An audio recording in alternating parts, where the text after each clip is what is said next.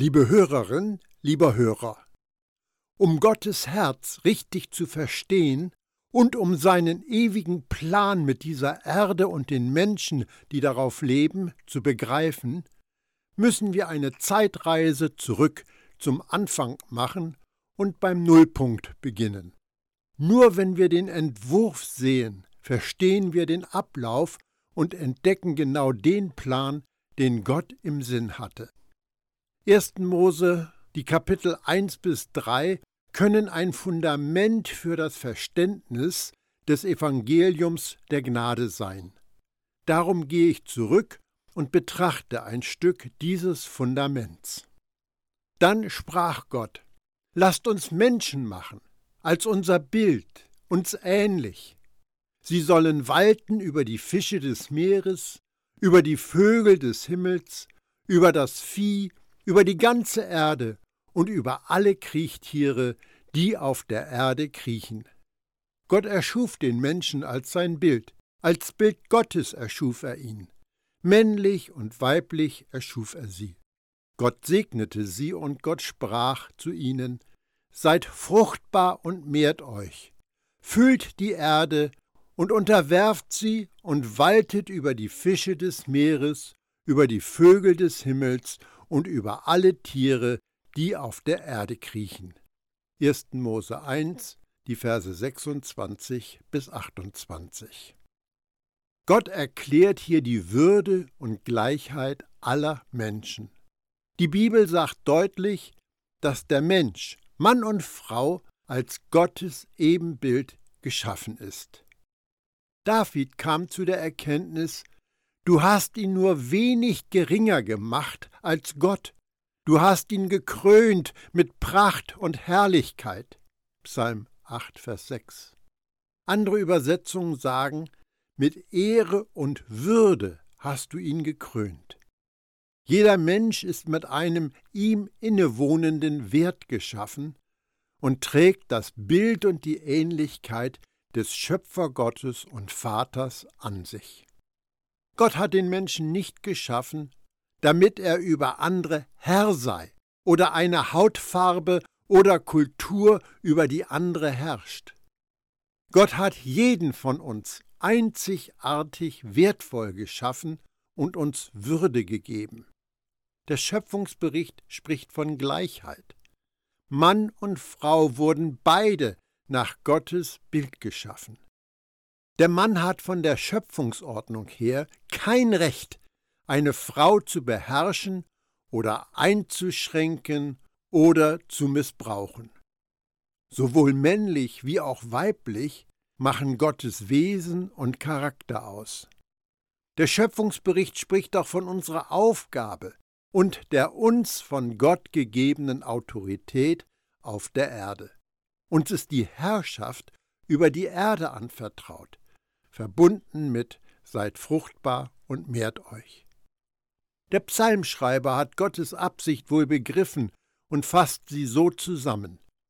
Der Himmel ist der Himmel des Herrn, die Erde aber hat er den Menschen gegeben. Psalm 115, Vers 16. Wir sind dazu berufen, diese Erde treuhänderisch zu Gottes Ehre zu bewirtschaften. Gott schuf die Menschen für eine Beziehung zu ihm und untereinander, die auf Liebe und Vertrauen gegründet ist. Liebe hat aber so ihre Tücken. Liebe wird immer Entscheidungsfreiheit zulassen. Liebe, die gefordert und oder erzwungen wird, ist keine Liebe, sondern Missbrauch. Gott erschuf Mann und Frau mit der Fähigkeit, ihn zu lieben. Gleichzeitig ließ er die Möglichkeit zu, seine Liebe zurückzuweisen. Liebe ist ein Wagnis, und Gott ging ein Risiko ein, als er die Menschen schuf. Er tat es, weil er uns liebt und sich nach Beziehung mit uns sehnte. Liebe muss immer Freiheit bieten, und Freiheit ist immer ein Risiko, und eventuell eine Herausforderung der Gefühle für den, der sie ermöglicht. Gott sah dich und mich und hielt uns des Risikos wert. Gott bat Adam und Eva, seinem Wort zu vertrauen. Aus liebendem Gehorsam heraus sollten sie für die Erde verantwortlich sein und Gottes wunderschöne Schöpfung bewahren. Aus dieser sicheren Beziehung konnten Adam und Eva ihre Bestimmung erfüllen und gleichzeitig in Gottes Frieden, Gunst, Versorgung und Heilsein leben. Der Garten Eden wurde Gottes Modell für ein Leben in Gottes Königsherrschaft. Die Lebensqualität, an der Adam und Eva sich im Garten erfreuen konnten, war und ist immer noch Gottes Sehnen für die Menschheit. Adam und Eva haben es verpatzt, haben sich an das Böse verloren und mussten alles verlassen. Jesus kam als das Lösegeld. Mit seiner Selbsthingabe am Kreuz bezahlte er dafür, dass alles, was Adam und Eva verloren hatten, uns zurückgegeben wird. Das ist ganz eindeutig mehr als nur Vergebung und eine Eintrittskarte für den Himmel. Erlösung beschafft und stellt alles für uns wieder her, was durch Adams Ungehorsam verzockt worden ist. Solange wir Gottes Traum für die Menschheit nicht verinnerlichen, werden wir auch nicht das Ausmaß und die Tiefe all dessen begreifen, was für uns bereitsteht, durch das, was Jesus durch seinen Tod, sein Begräbnis, seine Auferstehung und seine Himmelfahrt vollbracht hat. 1. Mose 3 ist wahrscheinlich das traurigste Kapitel in der ganzen Bibel. Der Autor hatte gerade Gottes vollkommene Schöpfung beschrieben seiner Hände Werk, sein Einsatz und seine Liebe, mit der er alles füllte, was er geschaffen hat. Mann und Frau, Adam und Eva, waren die Krone seines Schaffens und Ziel seiner Liebe und Zuneigung. Wie alle Eltern wünschte Gott das Beste für seine Kinder. Und dann folgt eine Geschichte von Verführung, Täuschung und Verlust des Selbstverständnisses. Das brachte innere Leere und Rebellion mit sich, was dann Scham, Verstecken, den nutzlosen Versuch mit der Religion und schließlich geistigen, körperlichen und ewigen Tod nach sich zog. Schauen wir uns einmal an, was passierte. Satan sprach Eva an und säte ein Körnchen Zweifel an Gott, an seiner Güte und an seinem Charakter. Die Schlange war listiger als all die Tiere, die Jahweh Gott gemacht hatte. Sie fragte die Frau, hat Gott wirklich gesagt, dass ihr von keinem Baum im Garten essen dürft? Natürlich essen wir von den Früchten, entgegnete die Frau.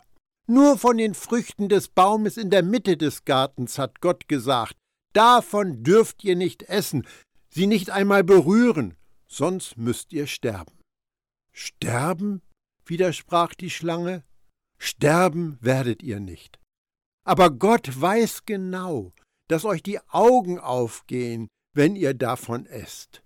Ihr werdet wissen, was gut und böse ist, und werdet sein wie Gott. 1. Mose 3, die Verse 1 bis 5. Satan unterstellt, dass Gott nicht so gut ist, wie er von sich behauptet. Er deutet an, dass Gott uns etwas vorenthält. Im Wesentlichen sagt Satan zu den Menschen, Ihr seid nicht das, was Gott euch einzureden versucht. Gott kann man nicht vertrauen. Die Wurzel für alle Sünde geht darauf zurück, dass wir einer Lüge über Gott und über sein Herz für uns aufgesessen sind. Diese Lüge veranlasste Eva, ihre Identität als Gottes Tochter wie auch seine Liebe für sie in Frage zu stellen. Du musst bedenken, dass Eva schon wie Gott war. Sie war zu seinem Ebenbild geschaffen. Der Teufel bringt heute bei Gottes Volk die gleichen Anschuldigungen vor, wie er es damals getan hat. Er versucht, uns dahin zu bringen, dass wir Erfüllung außerhalb und unabhängig von unserem Sein in Gott suchen. In dem Augenblick, in dem Eva Satans Lüge schluckte, erlebte sie ein Gefühl der Leere. Und diese Leere führte sie in offene Rebellion und Ungehorsam gegenüber Gott und seinem Wort. Als die Frau nun sah, wie gut von dem Baum zu essen wäre, was für eine Augenweide er war und wie viel Einsicht er versprach, da nahm sie eine Frucht und aß. Sie gab auch ihrem Mann davon, der neben ihr stand, auch er aß. Da gingen beiden die Augen auf. Sie merkten auf einmal, dass sie nackt waren. Deshalb machten sie sich Lendenschurze aus zusammengehefteten Feigenblättern. Am Abend, als es kühler wurde, hörten sie Jahweh Gott durch den Garten gehen. Da versteckten sich der Mann und seine Frau vor Jahweh Gott zwischen den Bäumen. Doch Jahweh Gott rief den Menschen: Wo bist du? Der antwortete: Ich hörte dich durch den Garten gehen und bekam Angst, weil ich nackt bin. Deshalb habe ich mich versteckt. 1. Mose 3, die Verse 6 bis 10. Wir wollen uns einmal die Abwärtsspirale der Sünde ansehen und die Zerstörung, die sie in unserem Leben bewirkt. Sünde beginnt damit, dass man einer Lüge über Gott Aufmerksamkeit schenkt. Sünde ist ein kleines Samenkorn Zweifel, das in unser Herz gesät wird. Dann führt Sünde zu Scham. Adam und Eva stellten fest, dass sie nackt waren. Die Folge ist Angst. Adam und Eva fürchteten sich vor Gottes Gegenwart und versuchten, sich zu verstecken. Ein weiterer Schritt war, dass sie ihre Nacktheit bedecken wollten, indem sie ihre eigene Verhüllung schufen. Das ist ein Bild für die toten Werke der Religion. Seit dem Beginn der Menschheit haben die Leute alles Mögliche unternommen, um ihr Versagen zu verbergen und ihre Sündenschuld wieder auszulöschen. Nur sind sie nicht in tiefem Vertrauen zu Jesus gegangen. Und hier liegt der Anfang für jede Religion, die ja per Definition menschliche Bemühung ist, Gott gnädig zu stimmen. Jede Religion auf der Erde und tragischerweise auch oft weite Bereiche des Christentums fällt unter die Kategorie Religion der Werke. Anhänger der Religion der Werke unternehmen alles, um sich mit ihren eigenen Möglichkeiten und Fähigkeiten vor Gott gerecht erscheinen zu lassen, anstatt im Vertrauen das Geschenk von Gottes Gerechtigkeit anzunehmen. Tote Werke haben Trennung zur Folge, und Adam und Eva wurden gezwungen, den Garten Eden zu verlassen. Trennung von Gott, dem Lebensspender, wird immer Tod nach sich ziehen. Adam und Eva starben geistig in dem Moment, als sie sich gegen Gott auflehnten. Scham, Angst, tote Werke, Trennung, Tod. Dieses Drama hat sich in der ganzen Menschheit, in jedem Zeitalter, in jeder Generation, im Leben einer jeden Person wiederholt. Paulus stellt uns das ganz klar vor Augen. Alle Menschen haben gesündigt und bleiben deshalb weit hinter dem Anspruch Gottes zurück, der in seinem wunderbaren Wesen begründet ist. Römer 3, Vers 23.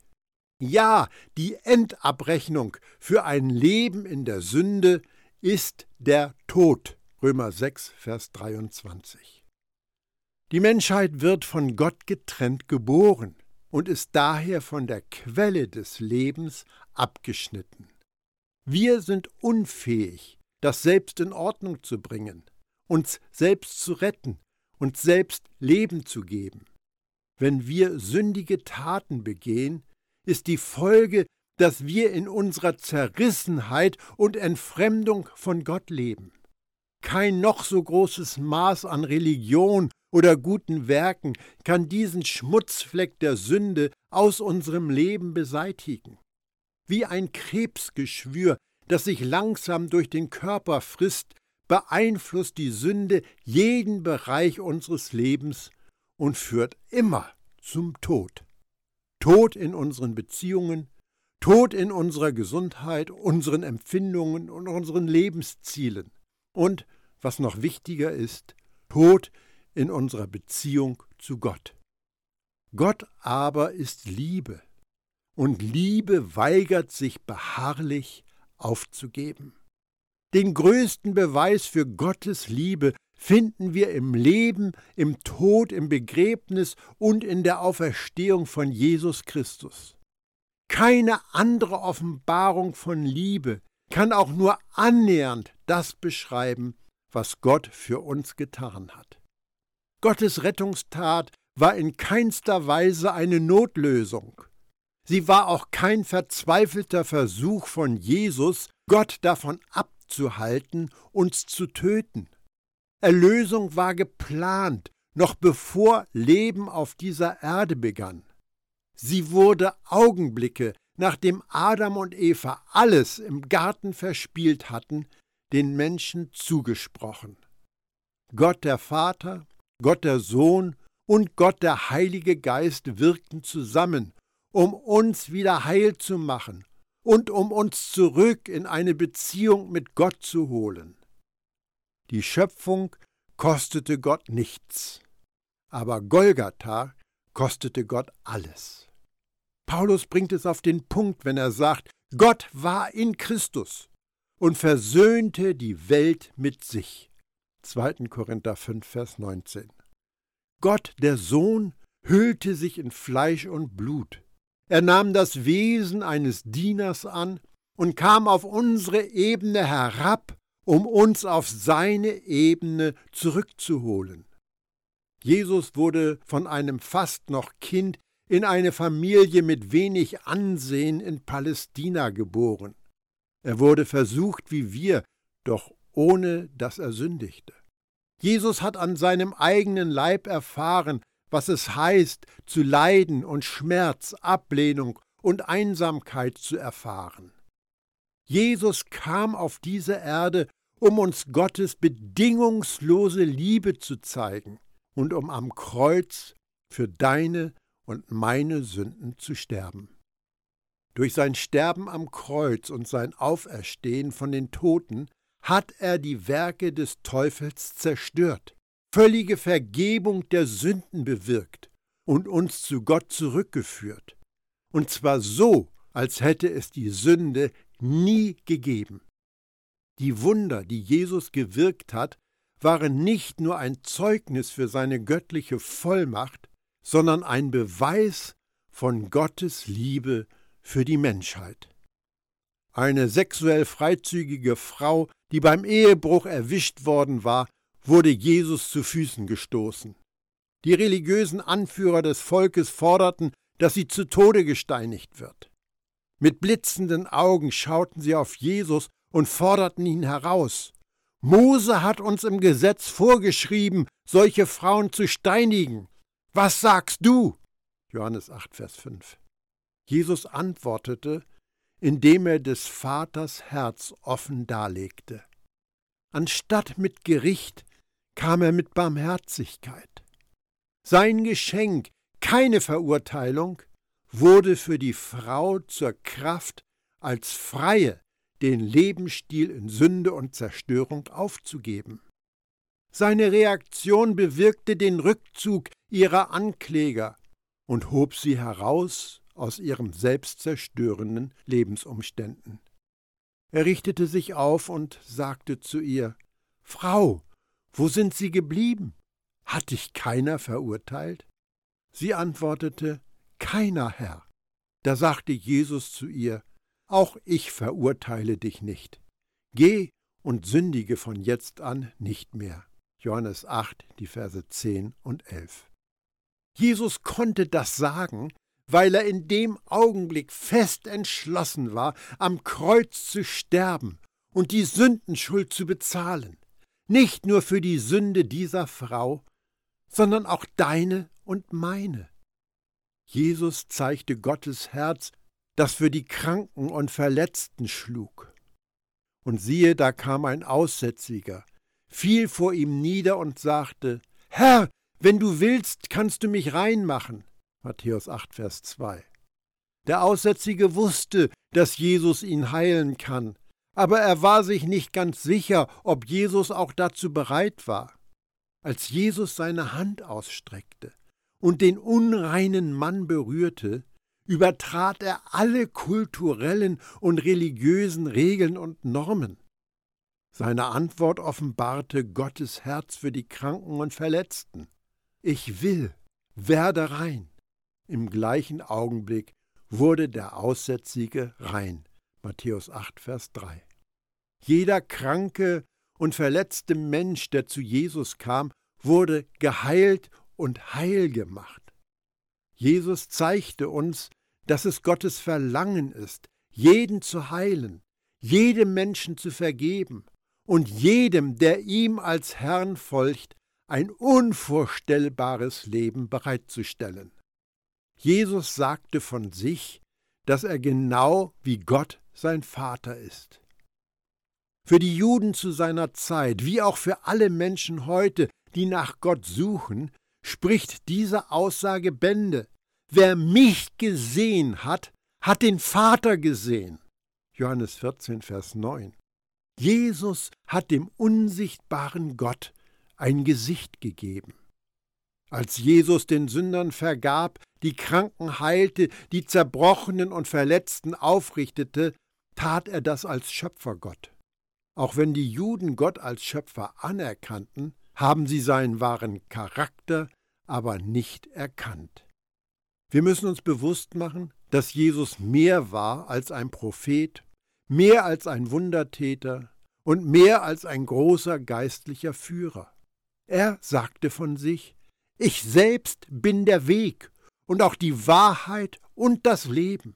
Nur durch mich findet ein Mensch zum Vater. Johannes 14, Vers 6. Im Alter von 33 Jahren wurde Jesus mit falschen Anklagen zum Tode verurteilt. Seine Jünger verließen ihn, als ihre Hoffnungen je am Boden zerschellten. In der Person von Jesus hat Gott sich selbst seiner Schöpfung ausgeliefert.